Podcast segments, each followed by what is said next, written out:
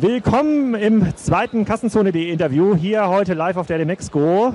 Hallo Alex. Caro Junkers äh, von Vite en Vogue. Erzähl doch mal genau, wer du bist und was du machst. Gerne. Also ich bin Caro Juncker, ich bin die Geschäftsführerin von Vite en Vogue. Versteht ihr mich? Und Vite en Vogue ist ein Online-Shop für Secondhand Designer-Mode. Das heißt, wir sind kein Marktplatz, sondern wir haben die Sachen alle vor Ort. Wir kaufen direkt an und haben so eben die Möglichkeit, einen Service zu bieten, wie man ihn eigentlich vom Kauf von Neuware kennt. Kannst du ein bisschen äh, Daten, Zahlen, Fakten mal sagen? Wie lange gibt es euch schon? Wie viele Mitarbeiter? Wie viele 10.000 äh, Taschen und Accessoires verkauft ihr so pro Monat? Sehr gerne. Also, wir haben 2012 gegründet. Wir sind mittlerweile 70 Leute, wobei ein großer Teil nicht Vollzeit bei uns beschäftigt ist. Darauf komme ich bestimmt gleich nochmal zu sprechen.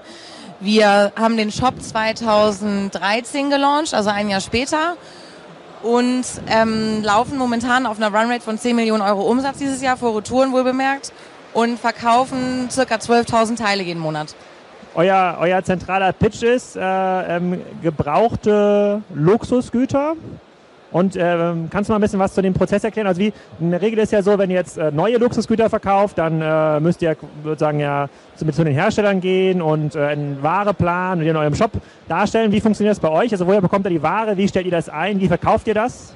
Ja, das äh, ist ganz spannend. Wir verkaufen oder wir kaufen ausschließlich von privat. Das heißt, ähm, Besitzer von Designermode können uns ihre Sachen schicken das sind dann natürlich alles Einzelteile, die zahlen wir direkt aus. Das heißt, man muss bei uns nicht auf äh, sein Geld warten, sondern wir machen ein Angebot. Wir haben dafür eine Software entwickelt, die den aktuellen Marktpreis bewertet. Ist das so ein bisschen wie bei Wir kaufen, was das Handy wert? Habt ihr dann Rebuy ist eigentlich ein, für Männer ist das ein super gutes Beispiel, was sehr schnell verstanden wird.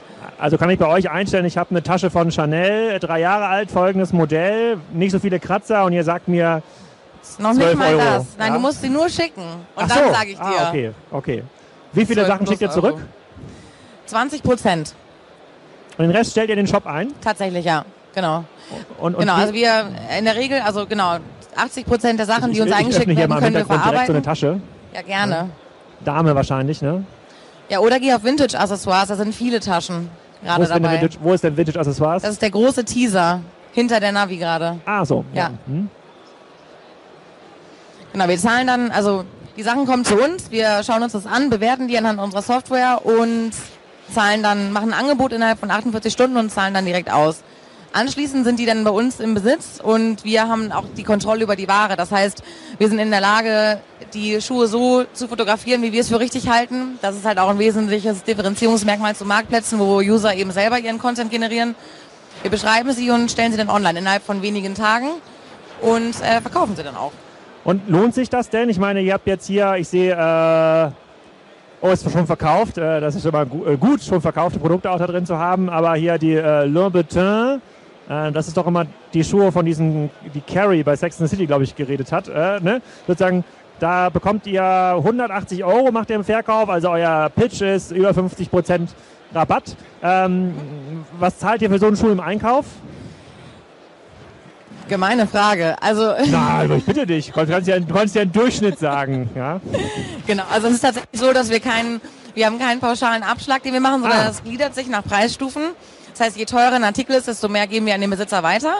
Das ist bis zu 70 Prozent tatsächlich, weil also je, je höher der Verkaufspreis ist, desto höher halt unsere absolute Marge. Ach, das ist sozusagen das Risiko, also der Artikel bleibt im Besitz des äh, Verkäufers? Nein.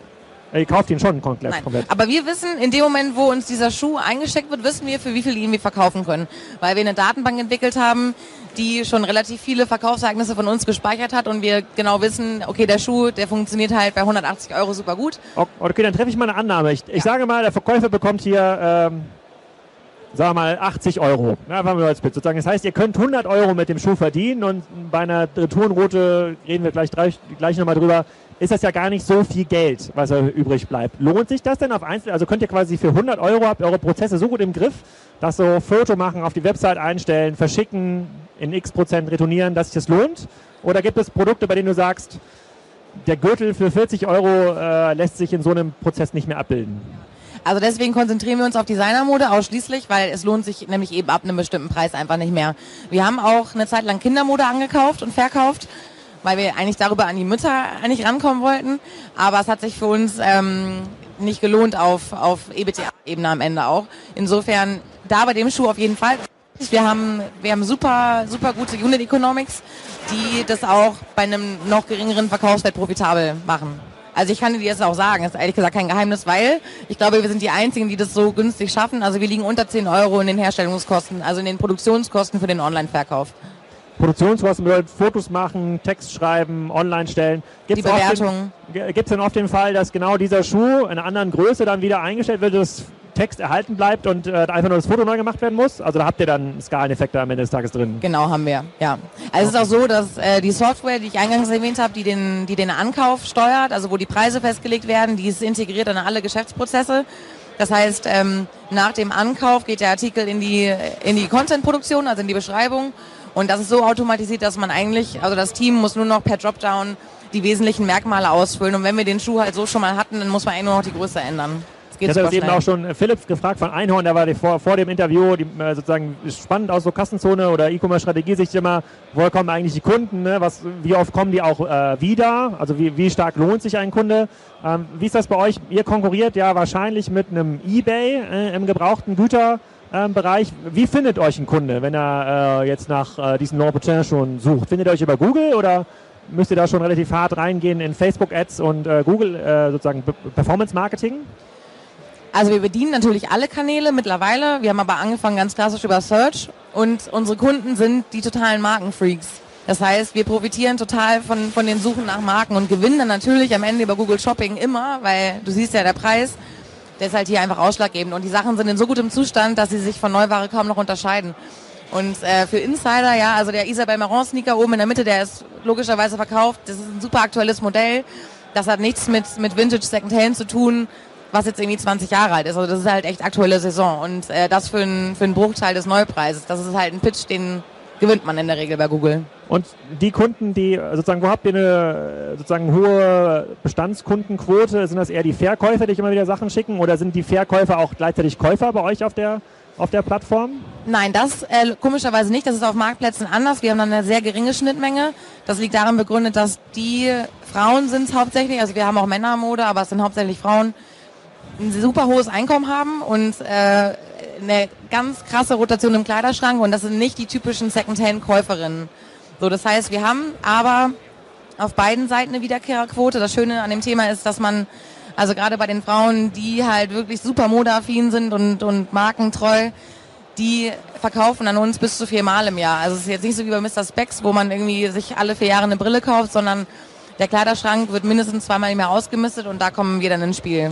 Und bis zu welchem Limit geht das? Ich habe hier gerade gesehen, hier war eine Tasche für, für 500 Euro neu 1500. Also bis zu welchem Preis kann man Produkte eigentlich verkaufen über so eine Plattform? Also der teuerste Artikel, das war beim DCD im April, haben wir für 13.000 Euro verkauft. Was war das? Eine MS-Handtasche. Eine MS, natürlich. Was, äh, was soll das auch noch sein? Und wenn ihr jetzt sozusagen, wenn ihr sagt, du bist auf so einer 10 Millionen Euro Brutto-Run-Rate, äh, in, in, äh, in diesem Jahr. Wie wächst ihr, also wie steuert ihr euer Geschäft weit auf? Gibt es irgendeine Art kritischen Masseeffekt, wie es bei eBay auch mal gab, dass sich so der Marktplatz dann irgendwann selber entwickelt? Äh, oder seid ihr darauf angewiesen, absatzseitig und äh, also im An- und Verkauf stark ähm, auf Performance-Kanäle weiterzusetzen? Ja, also das Modell skaliert ähm, ab, ab einer bestimmten Größe, die haben wir jetzt erreicht. Also jetzt tatsächlich auch was Personalkosten und so weiter angeht. Also wir können jetzt auf diesem Level total gut wachsen, ohne dass unsere Kosten explodieren ich wollte eigentlich gerade was ganz anderes sagen. Lass mich mal kurz überlegen. 20.000 Teile haben wir jetzt gerade online. Wir wachsen international vor allen Dingen jetzt. Also wir haben ähm, Deutschland ja schon sowieso seit der Gründung besetzt. Wir sind in England und in Österreich und schauen jetzt sozusagen in die Nachbarländer. Übersetzt ihr dann die Produkte, die ihr sowieso auf Lager habt, dann einfach für die anderen Märkte und shippt dann aus Deutschland raus dann äh, nach UK oder Frankreich? Ja, da soweit sind wir noch nicht. Äh, was wir vor allen Dingen machen, wir sourcen im Ausland. Also gerade in England äh, äh, kaufen wir ganz stark ein und das machen wir auch in Österreich und in Hamburg sind wir total zentral aufgestellt. Da findet die ganze Produktion statt und halt eben auch der Verkauf. Und eine englische Version ist jetzt gerade in Arbeit. Okay, und dieses äh, Wachstum tut ihr aber quasi aus Hamburg heraus mit dem, äh, mit dem Team und seid ihr auch noch relativ äh, zufrieden in der, ja, in der Skalierung. Vielleicht so ein bisschen, weil wir sind ja hier in der Halle der Shopsysteme. Ähm, hier sehe ich ein paar bekannte Gesichter im Publikum. Hallo, hallo. Äh, in der Halle der Shopsysteme. Wie, äh, sozusagen, wie seid ihr technisch aufgestellt? Wie macht ihr das? Also unsere IT-Ressourcen gehen absolut hundertprozentig ins Backend. Also diese ganze Software, die alle Prozesse steuert und halt eben skalierbar macht, ja, da geht die ganze Power rein. Insofern Frontend-Seite. Was, was, was macht ihr da? Also was nutzt ihr da technisch? Äh, das ist eine Ruby on Rails Plattform, die wir selber entwickelt haben. Die wird auch gerade zum Patent angemeldet. Insofern, das Frontend ist bei uns irgendwie, wird so ein bisschen stiefmütterlich behandelt. Äh, da nutzen wir Shopware. Ah, ihr nutzt quasi Shopware als Anzeigetechnologie.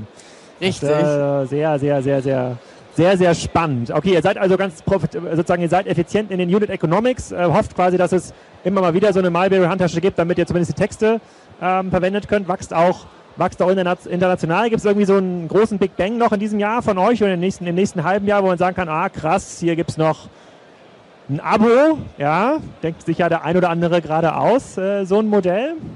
Bastelt ihr denn sowas oder möchtest, musst du nicht verraten? Ich habe dich geraten jetzt. Wir haben dir keinen Vorge äh, Interessant. Ja. Wurde ich schon öfter gefragt, kommt für mich überhaupt nicht in Frage. Gar nicht, weil ich glaube, ja, nee, ist so. Okay. Ich glaube, unsere Positionierung, die funktioniert halt so gut und die wird so gut angenommen und das ist halt, das ist doch so cool, dass man in der Lage ist, ja, auch als junger Mensch, der hart für sein Einkommen arbeiten muss, dass man sich jetzt auf einmal eine Mulberry-Handtasche auch so leisten kann, ohne sie zu leihen. Man kann sie halt haben. Insofern. Okay, dann letzte strategische Frage, bevor auch hier das Publikum noch eine Frage stellen kann. Ihr könnt euch die jetzt schon Sehr überlegen, gern. wenn ihr eine habt. Äh, und zwar, das ist ja so eine sozusagen eine Plattform, mit der man hochwertige Marken verkauft zu einem etwas niedrigeren Preis. Erinnert ja erstmal an die, an die Ausrichtung so ein bisschen an einen Shopping-Club. So, und die wachsen ja extrem schnell und sehr, sehr stark, indem sie auch versuchen, Eigenmarken unterzuschieben und zu entwickeln. Ist das, was ihr euch strategisch vorstellen könnt? Also eine Luxusmarke, eine eigene Luxusmarke zu schaffen. Auf der K5 haben wir da mit äh, Kawaii auch geredet, auf der K5 let, letzte Woche in der Konferenz. Habt ihr da schon mal rumgespielt mit dem Gedanken? Kommt das für euch in Frage? Ja, das liegt, das liegt nahe, aber sehe ich überhaupt nicht. Also wir sind so ein bisschen Vite Hermes. Die, Un die Underdogs so in der Szene, was liegt halt auch einfach in unserer Funding-Struktur. Wir sind auch eher so die Nerds. Also wir, was wir total gut können, sind die Prozesse und, und das entsprechende Angebot bereithalten. Insofern, ich sehe uns da nicht als Branding-Experten, die in der Lage wären, so eine Marke zu launchen. Insofern kommt es äh, für mich auch in näherer Zukunft nicht in Frage. Was ich mir aber super gut vorstellen kann, ist, so ein Haushalt sich nochmal genauer anzuschauen, weil ich der Meinung bin, dass der Haushalt, der jetzt eine MS-Handtasche hat, auf jeden Fall auch eine Rolex hat und ein Eames-Chair gegebenerweise, äh, gegebenenfalls. Oder, also ich glaube, da kann man, da kann man noch relativ weit denken in, in Verticals. Ah, gebrauchte Luxusmöbel. Ja. Ja, also das ist jetzt visionär gedacht, ja, ne? aber das kann ich mir Gedanke. gut vorstellen. Ja, sehr gut. Ich glaube, sozusagen, ich wollte ja, jeder, der hier heute sitzt, äh, bekommt ja. ja auch ein E-Commerce-Buch. Hier sind ja auch 25 äh, Cases drin äh, und es gibt auch eine zweite Auflage schon an, äh, sozusagen fürs nächste Jahr, an die wir arbeiten. Ich glaube, Vito und Vogue wird eine so eine Case Study ja, gerne. Äh, im nächsten Jahr sozusagen eine sehr erfolgreiche und spannende. Ähm, vielen Dank erstmal an dieser Stelle. Gibt es noch eine Dankeschön. Frage, die euch hier auf dem Herzen brennt? Einfach melden und mal reinschreien. Ja, viele, aber das schaffen wir jetzt an dieser Stelle gar nicht mehr ne? abzubilden. Ja. ja. vielen Dank, Caro, an der danke, Stelle. Alex. Bis zum nächsten Mal. Danke, danke. danke.